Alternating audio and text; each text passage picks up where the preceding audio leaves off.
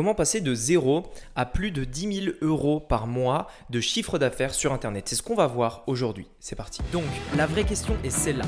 Comment des entrepreneurs comme vous et moi qui ne trichent pas et ne prennent pas de capital risque, qui dépensent l'argent de leur propre poche, comment vendons-nous nos produits, nos services et les choses dans lesquelles nous croyons dans le monde entier tout en restant profitables? Telle est la question et ces podcasts vous donneront la réponse. Je m'appelle Rémi Jupy et bienvenue dans Business Secrets. Alors voilà, je voulais vraiment faire ce podcast euh, parce que je sais qu'il y a beaucoup de personnes qui ont envie de se lancer sur Internet ou peut-être qui n'ont pas encore atteint justement ces 10 000 euros euh, de chiffre d'affaires, que ce soit 10 000 euros tout court ou même 10 000 euros par mois de chiffre d'affaires. Euh, et je pense que ce que je voudrais vous partager là-dedans, c'est des choses que j'aurais voulu savoir quand j'ai démarré, quand je me suis lancé et surtout comprendre que ce par quoi je suis en train de passer, ce par quoi en fait presque tout le monde passe, eh bien c'est aussi arrivé aux personnes qui sont arrivées à ce stade-là. Vous parler dans ce podcast-là un petit peu de mon histoire, comment, euh, comment j'ai fait, par où je suis passé, quelles ont été les étapes et qu'est-ce que j'ai compris en fait qui était vraiment indispensable pour mettre en place quelque chose qui vous rapporte au moins 10 euh, 000 euros par mois. Et vous allez voir que en fait c'est beaucoup plus simple que ce qu'on pense. Ce qu'il faut savoir c'est que moi, euh, quand j'ai démarré sur, sur Internet, alors avant le, avant le dropshipping, j'avais déjà d'autres activités sur Internet, ce qui fait que en fait j'avais, ça m'a pris presque un ou deux ans peut-être où je touchais Internet, où je faisais des sites, vous savez, avec WordPress, etc. Donc ça, c'était vraiment pendant un ou deux ans où du coup, vraiment, bah, j'étais euh, presque tous les jours sur Internet à essayer de trouver des clients. Les, tout premiers clients que j'ai voulu euh, euh, récupérer sur Internet, c'était via LinkedIn. Au début, je voulais travailler, en fait, c'était vraiment mon objectif à la base travailler en fait avec euh, des entreprises, des personnes qui voulaient euh, par exemple créer des sites, des choses comme ça. Donc moi j'ai vraiment démarré comme ça et donc ça a duré euh, je dirais un ou deux ans, un ou deux ans. Au bout de deux ans bah, j'ai voulu changer, j'ai voulu faire autre chose et c'est là donc que j'ai découvert le dropshipping et le dropshipping du coup quand je me suis lancé, même si j'avais de l'expérience derrière, même si ça faisait déjà un ou deux ans en fait que je m'étais lancé et que je connaissais quand même un petit peu internet, vous savez la publicité en ligne, ce genre de choses, voilà j'y avais quand même déjà touché un petit peu depuis un ou deux ans. Ça faisait un ou deux ans et puis ensuite j'ai découvert le dropshipping et je me suis dit que ça avait l'air vraiment super et j'ai voulu euh, me lancer. Ce qu'il faut savoir c'est que je n'ai eu absolument aucun résultat en y travaillant au au minimum, je dirais deux ou trois heures par jour pendant plus de trois mois. Pendant trois mois, je n'ai pas eu de résultat, pas une seule vente. Là, je parle pas, euh, je, je, parle pas de d'avoir une petite vente, mais que je suis pas rentable, etc. Non, non, pas une seule vente pendant plus de trois mois à essayer de faire du dropshipping, alors que ça faisait quand même déjà euh, entre un et deux ans que j'étais sur Internet et que je faisais euh, différentes activités sur Internet. Donc aujourd'hui, vous savez, j'ai vu beaucoup de personnes qui abandonnent dès le premier produit, qui abandonnent dès la première boutique, qui abandonne dès le premier essai. Mais moi, de mon côté, ça m'a pris trois mois avant d'avoir ma première vente. Alors, je peux vous assurer que ma première vente, je m'en souviens encore, c'était une vente d'un produit à 9 euros. C'était un, moule à, cake, un, moule à, cupcake ou quelque chose comme ça. Non, pas à cupcake, un moule à, pan, à pancake. Voilà, un moule à pancake. Et je m'en souviendrai encore très bien. J'étais euh, dans mon lit allongé et euh, j'ai justement entendu cette notification de mon téléphone, une notification que j'avais jamais entendue, euh, une notification qui euh, est ensuite devenue familière, mais vous savez le fameux ding comme quoi on a eu une vente euh, sur Shopify. C'était la première fois que je l'entendais et quand j'ai eu ça, je me souviens avoir eu un vrai, un, réel sourire sur mon visage. J'arrivais pas à m'empêcher de sourire parce que bah, je l'avais fait en fait. J'avais, je m'étais tout simplement prouvé que c'était possible. Alors bien entendu, j'étais pas rentable, c'était que 9 euros. J'avais dépensé quelques publicités, mais j'avais fait tellement un long parcours, ça faisait tellement longtemps que j'essayais de le faire, que j'essayais de mettre quelque chose qui marche que quand j'ai eu une vente, à la limite, je m'en foutais de pas être rentable, je m'étais simplement prouvé que ça marchait. Et euh, aujourd'hui, Aujourd'hui, je voudrais vous parler, en fait, si je vous explique ça, c'est pour vous dire que euh, le chemin pour atteindre, par exemple, les 10 000 euros par mois, si aujourd'hui c'est votre objectif, si vous, si vous écoutez ce podcast ce podcast, pardon, j'imagine que c'est le cas.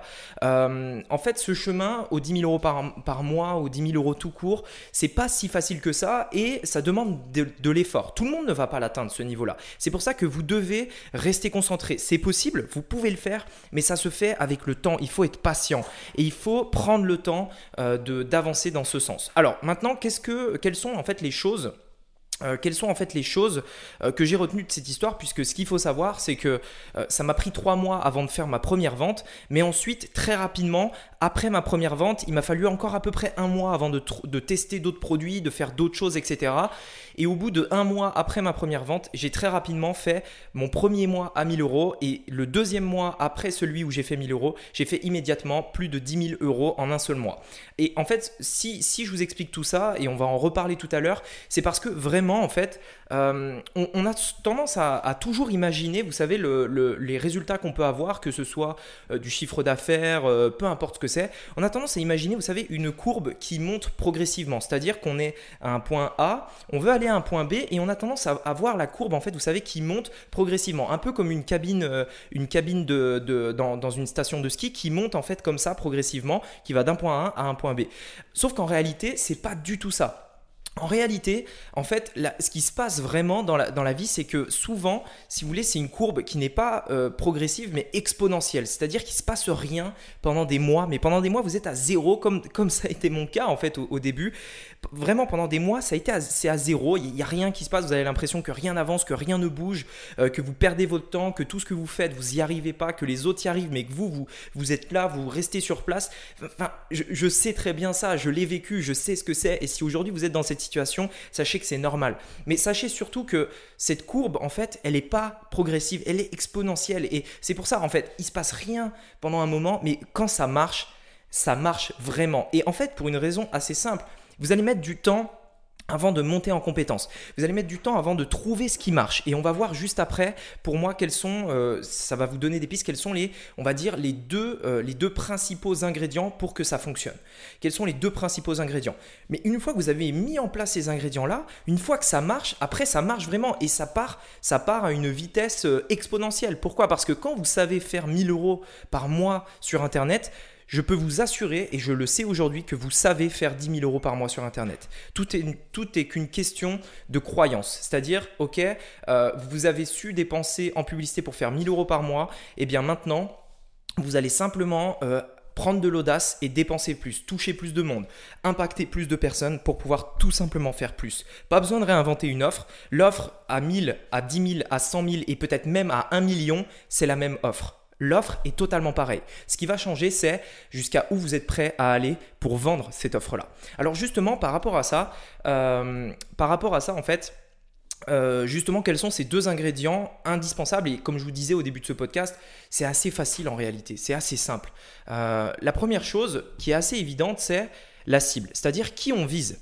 Euh, on a un produit, ok, je ne vais, pas repartir sur le, la sélection de la niche, etc. Vous avez déjà plein de podcasts dans lesquels j'en parle, mais là vraiment, vous avez votre produit, vous avez trouvé ça, c'est de se dire, ok, euh, quelle est la cible pour ça? Qui sont les bonnes personnes? Si vous avez euh, quelque chose, si vous avez un produit, une offre, etc., et que vous amenez, vous amenez les bonnes personnes sur ça, je peux vous assurer que ça vendra. Le deuxième ingrédient, et qui forcément va de pair avec le premier, c'est l'offre. C'est-à-dire que vous avez une bonne offre. Maintenant, si je vous dis, regardez, imaginez vous avez, imaginez vous avez une bonne offre, une offre qui plaît. Une bonne offre, c'est deux choses.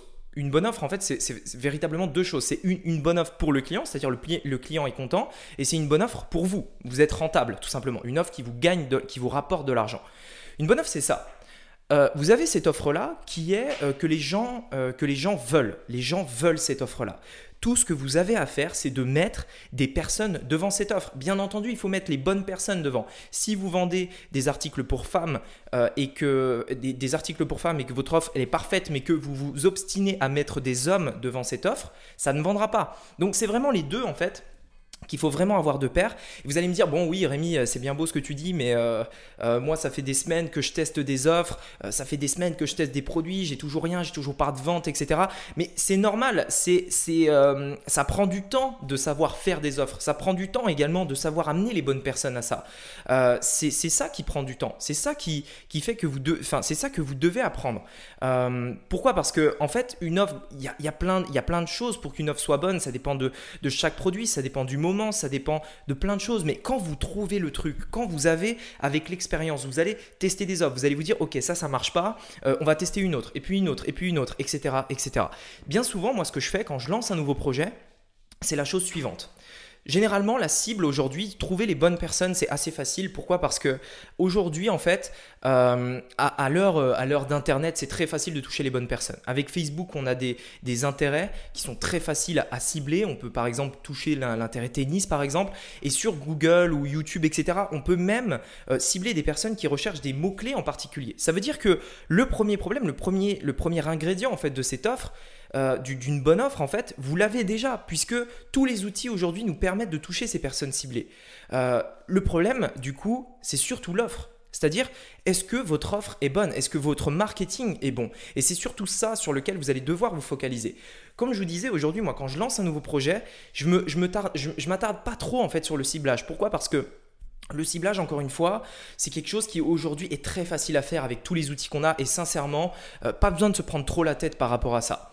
Euh, bien entendu, il faut savoir quand même euh, faire quelques réglages au niveau de Facebook si vous faites de la publicité sur Facebook, au niveau de Google si vous faites de la publicité au niveau de Google. Mais même ça, en fait, vous n'êtes même pas obligé de faire de la publicité en ligne. Vous pouvez très bien aujourd'hui contacter des personnes influentes dans votre domaine.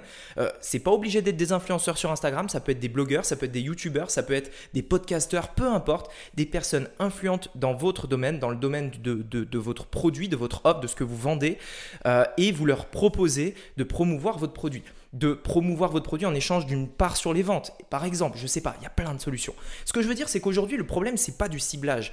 Aujourd'hui, quand je lance quelque chose, je m'assure premièrement que le, bah, la cible, bien sûr, est bonne, mais du coup, c'est pas le problème. Je m'assure vraiment que le produit est bon, bien entendu, mais surtout que l'offre plaît, que l'offre est bonne. C'est ça que je vais tester, principalement. Souvent, euh, quand, on, lance un projet, on a tendance à, penser qu'en fait c'est le problème, enfin c'est le produit le problème. Vous savez, par exemple, on lance un, on produit en e-commerce, on va dire bah, que le produit est pas bon, que les gens veulent pas ce produit-là. Ou alors, quand on lance euh, une, formation en ligne ou un service, on a tendance à se dire est-ce que les gens vont vraiment vouloir ce service-là? Est-ce que les gens vont vraiment vouloir ce produit digital, etc., etc. Sauf que la question elle est pas bonne. La question c'est de se dire ce produit-là est bon, les gens le veulent, les gens en ont besoin. Bien entendu, quelle offre je peux faire pour que, ce, pour que cette chose, en fait, enfin que ce produit, cette offre, etc., ils en raffolent en fait et, pour eux ce soit intenable de pouvoir la prendre. Quel marketing vous allez faire autour de ça? Et moi, souvent, quand je lance quelque chose aujourd'hui, c'est vraiment ça. C'est-à-dire, je teste, je teste, je teste, je teste des offres marketing. Je teste plein de choses. Je teste euh, de la rareté, je teste des prix, je teste, euh, je teste plein de choses, tout ce que je peux tester jusqu'à ce que je trouve quelque chose qui marche. Et si vraiment, au bout d'un d'un moment, vraiment euh, au bout de très longtemps, j'ai toujours pas trouvé ce qui marchait, alors dans ce cas-là, je peux passer à autre chose. Mais sincèrement, euh, c'est surtout sur ça que vous allez devoir vous concentrer, sur votre marketing, sur l'offre que vous allez mettre en place. C'est pour ça que c'est l'une des choses les plus importantes. C'est vraiment, euh, je dirais, c'est vraiment indispensable même. Et j'aimerais terminer ce podcast sur quelque chose que j'ai déjà beaucoup partagé, que j'ai déjà beaucoup dit, mais qui, je pense, est, très vrai et il faut vraiment toujours garder ça en tête. C'est une phrase, une citation peu importe comment vous l'appelez, de Tony Robbins, qui dit que on a tendance à sous-estimer on a tendance à surestimer, surestimer ce qu'on peut faire en un an, mais on sous-estime ce qu'on peut faire en 5, 10, 15 ou même 20 ans. C'est-à-dire que très souvent, on se dit, voilà, à la fin de l'année, j'aurai ci, j'aurai ça, j'aurai ça. Et quand la, fin de l'année arrive, et ben, au final, on ne l'a pas encore atteint. Pourquoi? Parce qu'on a tendance à surestimer ce qu'on va faire. Ce qu'on va faire au bout d'un an, ce qu'on va faire au bout d'une semaine, ce qu'on va faire au bout d'un mois. On a tendance à le surestimer. On a tendance à surestimer nos objectifs court terme. Par contre, à l'inverse, on a tendance à sous-estimer ce qu'on va être capable de faire dans 5 ans, dans 10 ans, dans 15 ans. Imaginez, souvenez-vous où vous étiez il y a 5 ans, où vous étiez il y a 10 ans, où vous, étiez il y a 20 ans. Souvenez-vous de ça et imaginez le, chemin que vous avez parcouru. Est-ce que vous auriez imaginé être là où vous étiez, où vous êtes, pardon, aujourd'hui? Non, c'est presque impossible. Et en fait, parce que cette citation est tellement vraie, et, euh, voilà. Et en fait, ce que je voulais dire, c'est typiquement par rapport à ce que je vous ai dit au début de ce podcast-là. En fait, il faut jamais voir ça comme une, courbe progressive, mais vraiment comme une courbe euh, exponentielle. Voilà, écoutez, merci beaucoup de m'avoir écouté aujourd'hui. N'hésitez pas à me mettre un avis dans les podcasts euh, pour un prochain sujet. Euh, voilà, vous mettez un avis sur iTunes, euh, vous mettez votre question, euh, un retour, etc. ça me permettra de m'améliorer, mais aussi de vous apporter des sujets de podcast que vous avez vraiment envie d'avoir. Voilà, écoutez, merci beaucoup de m'avoir écouté. On se dit à très bientôt pour un nouveau podcast. Je vous souhaite un très bon week-end. À bientôt. Ciao.